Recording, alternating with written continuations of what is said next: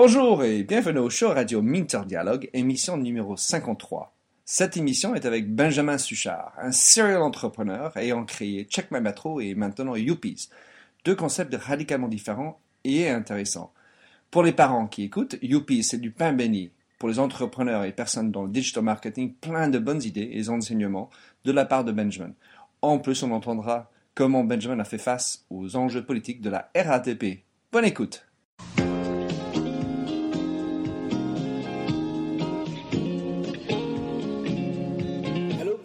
Bienvenue sur l'émission radio téléchargeable Minter Dialogue où on parle des marques, de l'Internet et les nouvelles technologies.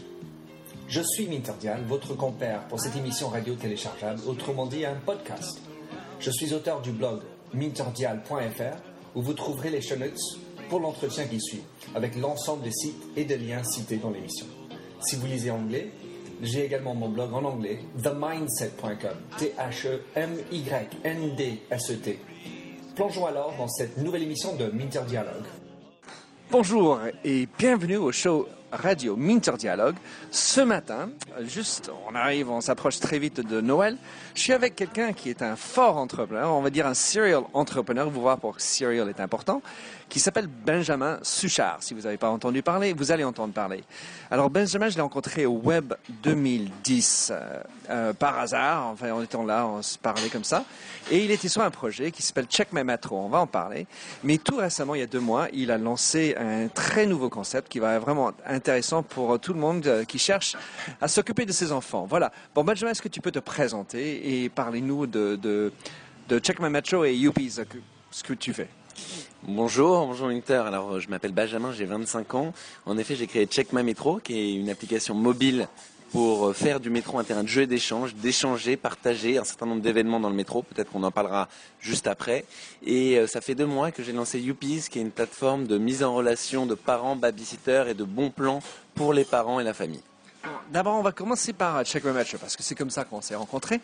Et alors, Check My Metro, c'est un, une application euh, mobile qui permet, dans quatre villes de la France, d'interagir, de, comprendre ce qui se passe dans les métros. Explique-nous un peu plus euh, ce que c'est. Eh bien, tout simplement, ça permet de partager des événements utiles, intéressants ou divertissants autour de soi. Donc, on peut, par exemple, indiquer qu'il y a un retard sur une ligne, qu'il y a un pickpocket sur une ligne, ou tout simplement euh, qu'on a croisé une jolie fille. Enfin, c'est vraiment euh, arriver et faire du métro quelque chose de drôle et intéressant. On a un côté un peu plus subversif aussi. On permet de savoir où sont les contrôleurs quand on prend le métro. L'idée, c'est vraiment d'arriver dans quelque chose de ludique où les gens échangent et partagent. J'aime bien ça. Le... Et puis en plus, euh, quand il y a quelqu'un qui joue de la bonne musique et dire voilà, il y a un type qui passe qui est vraiment un bon guitariste ou je sais pas quoi, ça c'est sympa.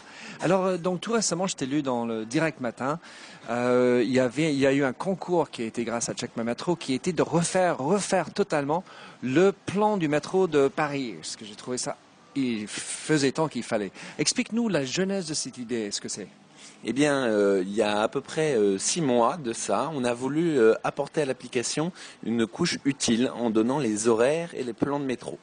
simplement, la RATP ne l'entendait pas de cette manière et nous a demandé, non, a demandé à Apple, plus exactement, de retirer la carte du métro et les horaires, étant donné qu'on violait leur propriété intellectuelle selon eux. Pour un service qui est public, d'utilité générale, on s'est vraiment étonné, surtout à l'heure où on parle beaucoup d'open data. Alors l'open data, c'est l'ouverture des données euh, publiques. Et ça a deux enjeux qu'on peut vraiment comprendre ici euh, au niveau de, du problème qui nous a opposé à la RATP. C'est un enjeu économique, d'une part, parce que c'est un enjeu pour pouvoir créer un écosystème d'innovation sur des services innovants. donc c'est assez intéressant. Finalement, ouvrir ces données, ça c'est permettre ici à, d'avoir plein d'applications sur les transports utiles pour les usagers. Et ça a aussi un enjeu politique, un enjeu politique de transparence pour les usagers, savoir euh, quand est-ce que les métros sont vraiment en retard, le taux de retard, de défaillance, euh, savoir où est-ce que l'argent des, contribuables va. Et donc, euh, on s'est vraiment étonné que la RATP soit à ce point opaque et ne veuille pas ouvrir ces données, puisque on n'avait pas le droit d'utiliser la carte du métro. C'est quand même fou, parce que, enfin, c'est déjà c'est nous qui payons. C'est on en a tous besoin et euh, comment ils ont justifié cela? Ils ont justifié cela parce que ils sont, c'est un, mot barbare, un EPIC, c'est-à-dire un établissement public à caractère industriel et commercial, ce qui légalement leur permet de considérer que ce sont une entreprise euh, comme une entreprise privée. Sauf que euh, on pourrait se demander s'il n'y a pas un abus de position dominante euh, à ce moment-là, parce que c'est une entreprise qui a le monopole des transports, qui euh, fait de l'argent avec euh, cette carte et avec ces de données de, de, transport. Et donc nous, on a voulu un petit peu bousculer tout ça, sans aller sur le terrain juridique dans un premier temps. Rien ne nous empêche d'y aller pour pour éventuellement saisir l'autorité de la concurrence après, mais plutôt de réagir de manière intelligente pour involve, pour, pour, pour faire que les gens puissent euh, s'impliquer dans un projet en créant ce concours. Alors, ce concours, qu'est-ce que c'était? C'était de permettre à n'importe qui de créer sa carte du métro, une nouvelle carte du métro, et ensuite de faire voter tous les utilisateurs euh, pour désigner une nouvelle carte du métro parisien. Donc en fait, en gros, euh, ce qu'on appellerait nous dans le geek world un peu de crowdsourcing. Complètement. Crowdsourcing, c'est le mot. L'idée, c'était d'avoir une co-création où non seulement euh, n'importe qui pouvait proposer une carte qui ensuite allait être accessible, puisque euh, le, principe pour pouvoir participer à ce concours, c'était d'avoir une carte qui soit libre de droit. Donc si elle était sélectionnée dans les 10 finalistes, elle devait être libre de droit. Et aujourd'hui, il y a 10 cartes qui sont vraiment originales et très différentes, qui sont accessibles via euh, le site de Check My Metro pour pouvoir être réutilisées. Et non seulement crowdsourcing parce qu'il y a eu plein de gens, mais aussi crowdsourcing parce que dans la communauté, les gens vont pouvoir réutiliser ces cartes et apporter des nouveautés, des modifications aux cartes déjà existantes. Donc c'est presque un, wiki, un plan wiki par, la suite peut-être. Mais alors, euh, donc l'RATP vous a obligé d'enlever les horaires et, le plan qu'ils ont, qui est soi-disant leur propriété intellectuelle, euh, où est-ce qu'ils en sont par rapport à ça? Parce que personnellement, je trouve que leur plan euh, a besoin d'un nouveau plan. Eh ben, c'est drôle, suite à ce concours, ils ont euh, organisé un barcamp sur euh, la cartographie du métro, comme par hasard. Euh, donc nous, ça nous a beaucoup amusé et on, on, les a recontactés en disant, bah écoutez, on est, on est ravis de voir que notre initiative fait des petits et que vous preniez un sujet à cœur euh, chose que, dont on n'avait pas vraiment l'impression que, c'était le cas jusqu'à présent. Et euh, j'ai redemandé une nouvelle fois euh, de se rencontrer, parce que ce qu'il faut savoir, c'est qu'on discutait par communiqué de presse interposé, mais que j'avais toujours eu une un fin de non-recevoir à une demande de contact de la RATP. Et miracle, au miracle, ensuite après le, concours, on, on, va rencontrer la RATP fin janvier. donc on va voir si les positions se décantent et évoluent, ce qu'on espère vraiment, parce qu'on pense qu'on peut arriver à faire quelque chose d'encore mieux si on travaille avec eux main dans la main pour, proposer des, des services aux, utilisateurs de métro. Parce qu'on va faire un concours de open data et collaboration. Mais alors il y a aussi une petite visite à Bercy qui a dû certainement aussi aider. Tu peux nous parler?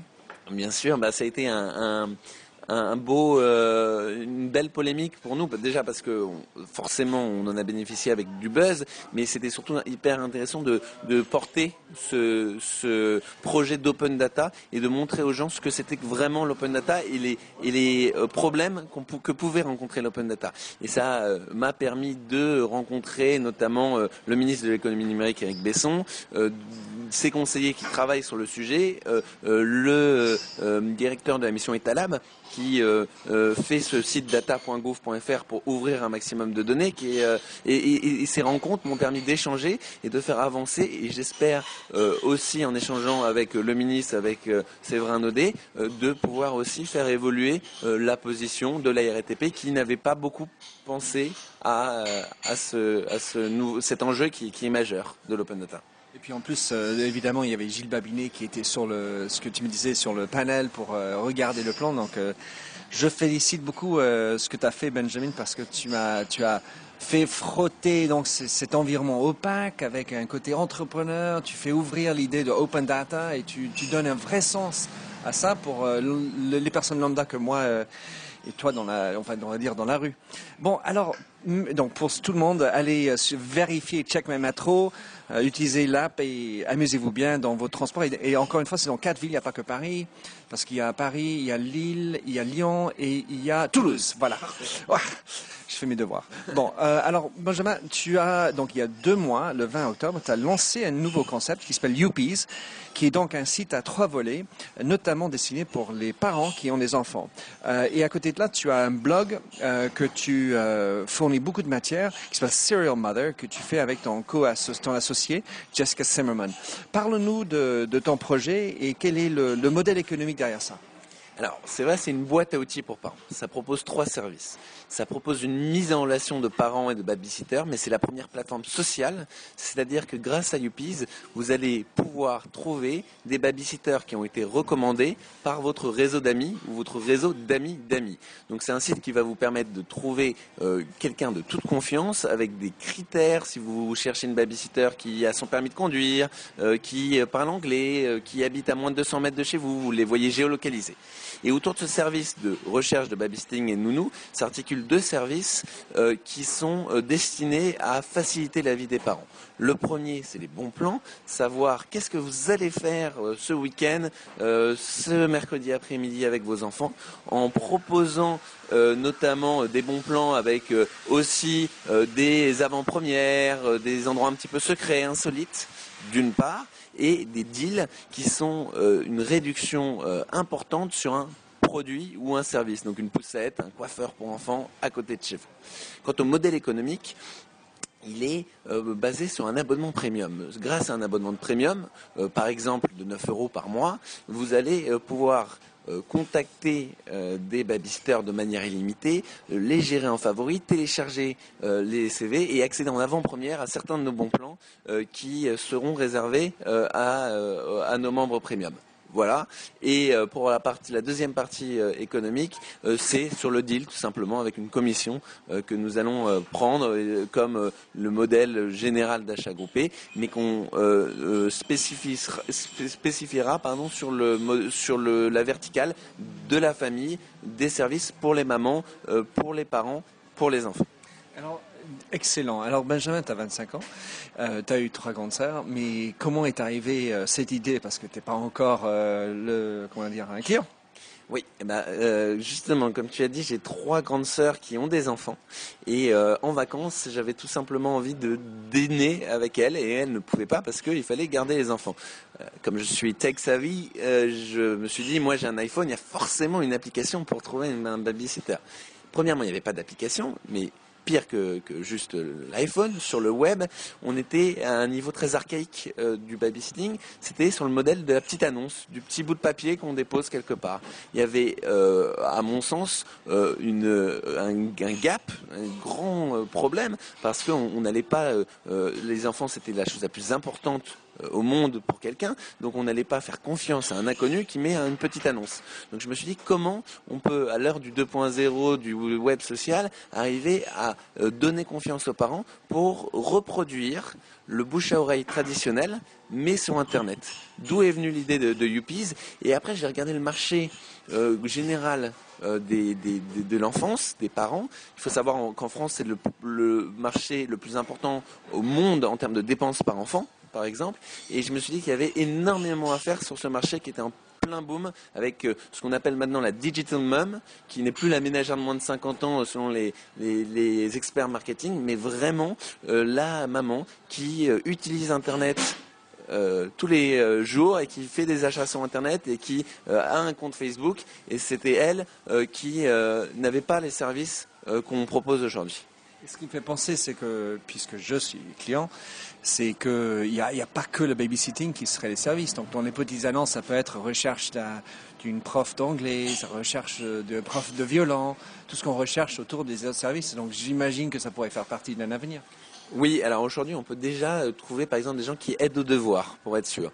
On, veut rester quand même assez focus sur la cible parent-enfant et pas aller sur du service. Euh, comme d'autres boîtes font qui peuvent aller du babysitting au ménage. Non, nous, c'est on est un site pour les parents. Alors pourquoi pas ensuite des cours pour enfants, mais on reste ciblé sur des parents qui ont des enfants entre 0 et 11 ans pour ne pas trop se disperser au début. Après, on verra, pourquoi pas, ça peut être une piste de développement futur. je comprends. Et donc, parle-nous de, de, ton audience déjà, parce que tu as été lancé en deux mois. Où est-ce que tu en es? Alors, donc on a lancé avec Jessica il y a deux mois ce site. On avait un blog qui s'appelait Serial Mother euh, avant, dont on parlera peut-être après. Et euh, aujourd'hui, on est à peu près à 250 000 pages vues euh, pour 30 000 visiteurs uniques en deux mois. c'est assez intéressant et on est en train justement de réfléchir à des partenariats, à des manières d'augmenter considérablement l'audience petit à petit pour proposer ce site web au plus grand nombre. Alors sur les, 50 000 visites UV, tu as combien d'inscrits et d'abonnés? Alors aujourd'hui, il y a 3000 par an, 8000 babysitters, donc on a vraiment un, beau potentiel en termes de recherche de babysitters. Ça c'est sur la France, n'est-ce pas? Ça c'est sur la France entière, on peut trouver une babysitter partout. Euh, aujourd'hui, on, est, on, tourne autour de 3000 par an euh, et euh, on est en augmentation exponentielle tous les jours pour augmenter considérablement ce nombre. Ok. Et est-ce que comment est-ce que tu avais prévu C'était quoi les par rapport aux objectifs? Parce qu'il faut toujours avoir des objectifs. Est-ce que vous y êtes en dessous, en dedans? Comment que, Et d'ailleurs, si oui, comment est-ce que vous avez construit les objectifs? Alors, euh, en termes d'objectifs, on, avait pensé à frapper fort au début, donc de dépenser beaucoup d'argent pour euh, euh, démarrer la machine.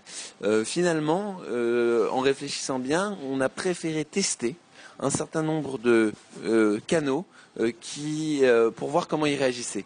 Donc par rapport aux deux premiers mois de prévision, on est un petit peu en dessous, mais on, est plutôt dans une phase de réflexion, en train de tester tout ce qu'il y a pour ensuite aller euh, on, a beaucoup moins, on, a moins d'utilisateurs que prévu, mais on a aussi beaucoup beaucoup moins de coûts que ce qu'on avait euh, prévu. Et, on a préféré arriver sur un marché en, dépensant moins et en réfléchissant pour ensuite augmenter petit à petit la voilure. Et euh, je pense que c'est plus sage. Et c'est quelque chose qui, euh, que j'ai senti en, faisant et en démarrant. et donc, je pense que ces adaptations, elles sont normales pour tout, tout entrepreneur. Et, une fois que je serai sûr du canal et des canaux euh, qui seront les plus intéressants, euh, euh, j'augmenterai considérablement le, budget marketing. Personnellement, je trouve que c'est un très bel insight pour même les grandes entreprises, parce que rien n'est plus facile d'aller acheter une audience. C'est pas vraiment le, c'est pas là où il faut être, parce que l'achat va devenir de plus en plus cher, parce que l'année prochaine Google AdWords va devenir plus cher, Facebook AdWords, etc. Donc, comment construire ça? Et puis donc de faire ce que j'appelle le beta mindset, avec, euh, donc, on va initialiser, tester, voir comment ça se passe, et puis roll out, apprendre et au fur et à mesure à la Google, on va dire. Mm-hmm. Euh, je trouve que c'est vraiment c'est faisable et c'est transportable dans n'importe quelle entreprise, entrepreneur ou pas. Ben je, je, pense, je pense que c'est c'est important et c'est intéressant. Et d'ailleurs, il y, y, y a, beaucoup de choses qui, euh, grâce à ce bêta test qui est pas vraiment un bêta test mais qui est vraiment testé le marché, et eh ben ça nous ça nous a permis d'ouvrir de nouvelles opportunités auxquelles on n'avait pas pensé, euh, de permettre d'avoir des partenariats qu'on est en train de, conclure aujourd'hui où euh, on va proposer euh, ce service à des marques qui ont besoin d'ajouter un service supplémentaire sur un site destiné aux mamans. le babysitting c'est un service supplémentaire avec des opportunités de revenus, d'augmentation d'audience qui sont des choses qui au début on pensait beaucoup à du Google AdWords, à du Facebook, et, on se rend compte que c'est cher et que ce n'est pas forcément les, meilleures opportunités pour augmenter considérablement euh, en termes d'audience. Oui, en tout cas, même si ça augmente considérablement, c'est peut-être pas la bonne audience. Et un truc à, juste à, à reprendre, c'est pas un bêta test, c'est un bêta mindset.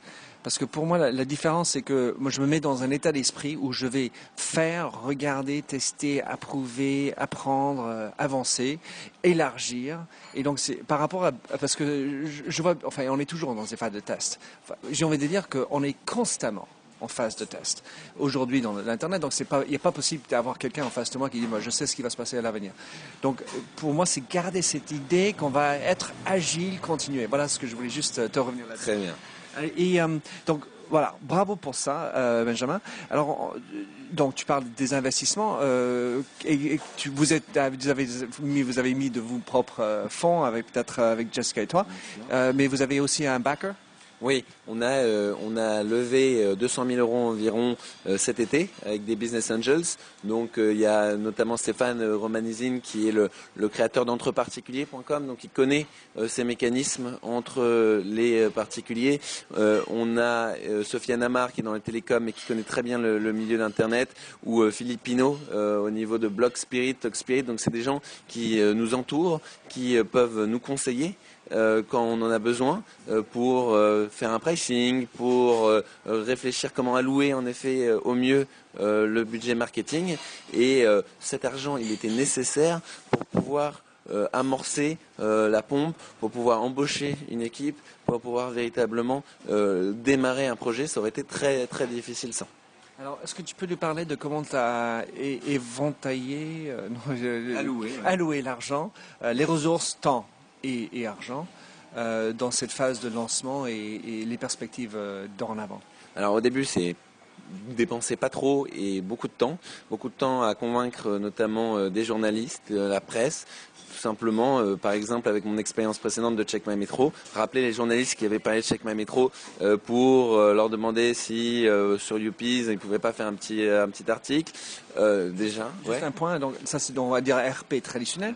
Et qu'est-ce qui marche le mieux? C'est c'est un coup de téléphone, c'est le cadeau dans le le courrier, c'est un email? Comment tu y arrives? Alors moi c'est drôle, euh, euh, souvent les gens me demandent quelle est mon agence de, RP parce qu'ils trouvent que c'est plutôt pas mal. Et eh ben c'est moi. Je pense que euh, c'est hyper important d'être en tant qu'entrepreneur le contact euh, par rapport aux journalistes, de dire voilà c'est mon projet, c'est mon bébé et j'aimerais que vous en parliez parce que euh, parce que c'est voilà c'est quelque chose qui, vibre en moi. Et je pense que le journaliste il le ressent euh, très bien. Donc qu'est-ce qui marche? Déjà il faut se débrouiller. on peut tous y arriver à trouver des contacts de journalistes, des mailings, etc. Et derrière c'est en effet être insistant, dire ah bah voilà je vous ai envoyé il y a deux semaines, allez rappeler éventuellement, sélectionner les blogueurs, les blogueurs, les journalistes journalistes auxquels on, veut parler. Et, le but, c'est d'établir une relation où on va non seulement leur fournir de l'information qui euh, concerne la start-up et peuvent être intéressantes, mais aussi de l'information plus générale qui peuvent intéresser sur un article global euh, qui ne soit pas uniquement à des fins euh, de promotion personnelle. Et je pense que quand on a cette relation avec un journaliste, on arrive à, pouvoir avoir des, articles et des choses intéressantes au niveau de l'appel. Parce que pour eux, tu fournis un vrai contenu intéressant pour une audience qui est l'acteur. Alors, donc voilà, il y avait le côté RP. Et mhm. sur les autres euh, moyens moteurs, euh, temps et argent? Alors, on a euh, fait beaucoup de, Google AdWords, mais on s'est, enfin beaucoup, on a fait un petit peu de Google AdWords, mais on s'est très vite rendu compte que c'était pas bien. C'était pas bien parce que Google AdWords, on doit vraiment penser en amont une stratégie de Google AdWords, en sachant typiquement comment, où est-ce qu'on va convertir, quelles, vont être les conversions, quels sont les landing pages, comment quel est le comportement de l'utilisateur et il y a un gros travail de Google Analytics derrière et, où on doit tester techniquement parce que c'est compliqué et euh, euh, vraiment avoir un algorithme euh, de Google AdWords parce que sinon on dépense beaucoup d'argent par les fenêtres, on ne sait pas ce qui est utile et voilà. Et donc là, au bout de deux mois, on vient de euh, enfin euh, avoir une stratégie de Google AdWords qui est intéressante où on va pouvoir commencer à augmenter notre budget sur euh, les mots-clés qui marchent, les annonces qui marchent, là où on va convertir, changer des landing pages. Voilà, ça c'est pour le, Google AdWords. Donc pas trop d'argent parce que ça coûte très cher. Donc il faut vraiment y aller petit à petit. on a fait un gros travail au niveau du SEO. On est un site qui, où il y a beaucoup de contenu parce qu'il y a plein de babysitters. Il fallait l'enregistrer pour pouvoir notamment faire en sorte que quand on tape babysitter Perpignan ou euh, Toulouse, eh bien, on puisse ressortir sur la première page. Et en deux mois, on arrive quasiment euh, sur la première page de Google. Bon, pas encore dans les top résultats, mais on est, on est que, mois. Euh, mais on arrive sur la première page quand on va taper des mots-clés importants. Et on, a un page rank de 4 qui nous permet aussi, pas mal de backlinks, on est allé voir les blogs de maman. On a passé beaucoup de temps à voilà, bosser sur notre stratégie SEO parce que dans ce euh, euh, secteur-là, c'est euh, quelque chose d'absolument essentiel. ensuite, et c'est là où, ça prend beaucoup de temps, mais c'est utile, c'est-à-dire que c'est de, développer les partenariats. Donc ça prend beaucoup de temps parce que c'est quelque chose qui n'a aucune euh, implication à court terme. Donc il y a une baisse de l'activité. J'ai pas le temps de m'occuper de AdWords. On n'est pas 15 euh, pour l'instant euh, de, de, SEO, etc. mais c'est de développer des, des, partenariats à long terme avec des gens qui sont à forte audience et auxquels on va vraiment avoir du win-win, de l'affiliation, des partages de stratégies qui vont aux partenaires leur, leur amener euh, du contenu intéressant, euh, un service supplémentaire et aussi un revenu supplémentaire, et à nous de l'audience euh, qui pourra être de manière beaucoup plus considérable que, ou en tout cas beaucoup moins cher que, que du AdWords ou, ou du Facebook. En fait, tu as beaucoup de types de partenariats à, créer. Tu as ceux qui font des bons plans, tu as le group buying qui va se passer derrière, éventuellement aussi avec des, donc des créateurs de contenu, euh, des, des, zones, des forums de femmes, de mères, etc. Donc il y a beaucoup de partenaires à voir ça et en effet je comprends combien ça peut prendre du temps et ça se construit. Alors euh, tu as parlé de, de, keywords, je vais juste rebondir un, un, point là-dessus. Euh, on utilise le mot babysitter, c'est un mot assez anglais, pour je le comprends bien, répandu en France quand même. mais et sur le site vous avez et le, blog s'appelle Serial Mother, donc une disposition assez anglais quand même. Mais d'abord quels sont les mots-clés qui sont euh, les plus utilisés pour une maman aujourd'hui? Alors, au niveau de la recherche de babysitter, il y a babysitter, nounou, babysitting, garde d'enfants, euh, euh, garde partagée, annonce. donc il y a plein de mots-clés différents. Et en plus, babysitter, on peut l'écrire de plein de manières, avec un tiret, sans tiret, un espace, pas d'espace, etc. Il y a des fautes d'orthographe aussi, donc c'est intéressant de vraiment, grâce aux outils d'analyse de Google, de vraiment réfléchir. Et ce qu'on voit, on est encore un petit peu trop tôt, mais on va bientôt pouvoir voir quels sont les mots-clés euh, qui où il va y avoir le plus de conversion. Est-ce que les gens qui tapent nounou, ils sont plus amenés parce que c'est un, investissement plus important et c'est peut-être plus dur de trouver nounou qu'une babysitter euh, à euh, souscrire un abonnement plus que babysitter? On n'a pas encore les réponses à ces questions, mais on a mis les outils d'analyse pour pouvoir y répondre très prochainement. Voilà. Et sur Serial Mother, Serial Mother, en fait, c'est le blog et c'est toute la partie sociale qu'on est en train de développer. Jessica a une page Facebook qui est très active, c'est-à-dire que elle partage énormément de choses d'humeur de ses enfants et à chaque commentaire, il y a, euh, il y a à chaque post sur le wall, il y a 50, 60, 70 likes, il y a 20 euh, commentaires et l'idée c'est vraiment de créer une communauté derrière et on va, il y a, des beaux exemples euh, aux États-Unis comme Circles of Mom qui sont des, exemples où les, mamans se, mettent. Alors nous on veut pas le faire sur notre site parce qu'on veut pas que ça soit, on, veut garder un haut niveau de qualité et c'est dur quand il y a quand il y a trop d'interactions pour pour le faire, mais on, on veut le faire autour grâce au blog Serial Mother grâce à, Facebook et on va créer des applications euh, aussi bien mobiles pour le babysitting, mais aussi des applications Facebook pour justement euh, euh, mettre ces mamans ensemble et leur faire partager une expérience commune. Vous faites beaucoup. vous êtes combien dans l'équipe? Alors il y a Jessica et moi qui sommes associés et fondateurs de Youpies.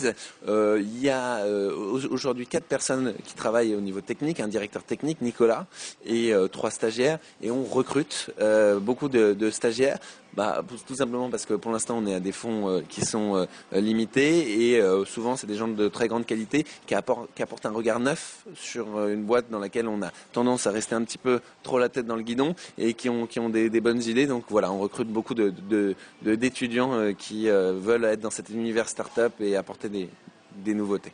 Et, depuis le moment où tu étais avec tes trois sœurs jusqu'au lancement, ça a mis combien de temps? Alors, euh, il y, a eu l'expérience Check My Metro, donc c'est pas très représentatif. C'était une idée que j'avais commencé à avoir en rentrant de, mes études quand j'étais à Munich. Et disons que euh, j'ai commencé vraiment à me mettre sur le projet février de l'année dernière. Euh, concevoir vraiment ce que je voulais. Et puis on a commencé à vraiment faire le produit à partir de, de l'été, un petit peu avant l'été, lever des fonds euh, en montrant une maquette du produit, en disant voilà, on a un beau produit, on a une belle cible, voilà, et euh, on a développé vraiment le site l'été, on a lancé en octobre. En gros six mois. En gros six mois. Alors j'ai un autre point, euh, c'est que donc on parle de, mettre en ligne des, des babysitters pour des parents pour regarder les enfants. on va regarder Craigslist et, savoir qu'il y a eu des dérives. comment est-ce que vous checkez l'aspect légal? Je trouve que il y a, vous êtes maintenant porteur d'affaires, entre guillemets. Est-ce que vous êtes mouillé dedans? Comment est-ce que vous gérez ça? Et, en plus, euh, parle-nous de comment tu, quelle est la, manière de, vérifier la qualité des babysitters? D'accord. Alors, euh, sur la manière de vérifier la qualité des babysitters, il y a déjà euh, l'étape, les quatre étapes d'inscription qui sont très longue et qui motive, dont, il faut être motivé, qui déjà euh, supprime un maximum de babysitters. Derrière nous, on va checker autant que possible les profils un par un, mais on a des manières d'automatiser un petit peu ça en regardant les annonces qui sont courtes, en regardant des mots-clés, et surtout on donne le pouvoir aux utilisateurs de signaler euh, si jamais un profil euh, ne correspond pas à l'éthique du site. Pour l'instant, on n'en a pas eu. On a vraiment des profils de bonne qualité. Je vous invite à, aller regarder. Et, mais derrière, c'est vraiment de regarder. Et on pense à mettre petit, très bientôt une manière de background check euh, pour vérifier manuellement euh, à la main euh, pour les babysitters qui le souhaitent les références, l'identité des babysitters. Sur l'aspect légal maintenant, on est une plateforme de mise en relation, c'est-à-dire que on ne garantit pas le sérieux de la babysitter. On donne toutes les cartes en main aux parents pour choisir au mieux. Mais c'est aux parents de faire l'entretien final, de s'assurer euh, de la vérité. Donc on donne plein de conseils aux parents pour savoir euh, comment faire passer un entretien babysitter, euh, quels sont les prix demandés, quelles sont les choses qu'il faut dire absolument avant de faire du babysitting. Jessica a écrit beaucoup d'articles dessus, donc ça c'est clair. Mais sur l'aspect légal, on n'intervient pas, mais c'est aussi une force entre le parent et le babysitter, c'est-à-dire que c'est aussi eux qui payent la, babysitter ou la nounou de la manière qu'ils le souhaitent et ça évite des coûts d'intervention intermédiation d'agences qui sont euh, souvent très élevées. Mmh, je comprends. Bah, c'est très instructif et puis surtout, même si on peut avoir ce type de soucis, j'ai envie de dire par rapport à ce qui existe sur le marché, vous apportez une vraie valeur ajoutée. Pour être parent, euh, je trouve ça formidable. Alors Benjamin, une dernière question pour toi. Comment est-ce qu'on peut te trouver? Euh, Évidemment, pour les liens vers les sites, je t'assure que je vais mettre tout ça dans les show notes, mais comment te suivre et te trouver? Alors, on peut euh, me suivre sur Twitter, Bensuch, B-E-N-S-U-C-H. Évidemment, il y a euh, le Facebook de Serial Mother, il y a le site UPIS, c'est Y2O PIES, il y a l'application de Check My Metro, il y a pas mal de choses, mais euh, vous pouvez tout simplement écrire un email. C'est facile, c'est ben at upis.fr. Benjamin, merci beaucoup d'avoir traversé Paris pour venir me rejoindre dans le sixième ici. Je te remercie beaucoup, c'est euh, passionnant et j'espère que ce sera un très beau cadeau pour tous les mamans qui, enfin, et papas qui cherchent euh, un baby euh, sitter pour leurs enfants en 2012. Merci beaucoup, Benjamin. Merci, Minter. À bientôt.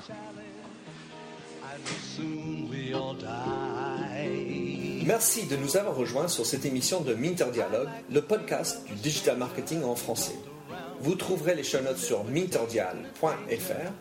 Vous pouvez également vous souscrire à mon show Minter Dialogue en français sur iTunes, où vous trouverez d'autres émissions dans cette série d'entretiens d'hommes et de femmes de l'Internet en France, dont des personnages comme Vincent Ducret, conseiller Internet au gouvernement et créateur du Hub Forum, Jacques Land de Laura Merlin, Marc Rougier, président et cofondateur de Scoopit, Gilles Barbier, PDG de Dimaou, ou encore Eric Blo, PDG d'Awakit. Sinon, vous pouvez me suivre sur mon Twitter français, MDIALFR, ou bien sur MDIAL, où je tweete en anglais. Enfin, vous pouvez aussi me retrouver sur mon site anglophone, themindset.com, T-H-E-M-Y-N-D-S-E-T, où j'écris sur les enjeux des marques et le digital marketing. Faites du podcasting, c'est une nouvelle forme de consommation de médias. C'est pratique, c'est mobile. S'il vous plaît, partagez ou tweetez si cette émission vous a plu. Bonne continuation, où que vous soyez en train de l'écouter.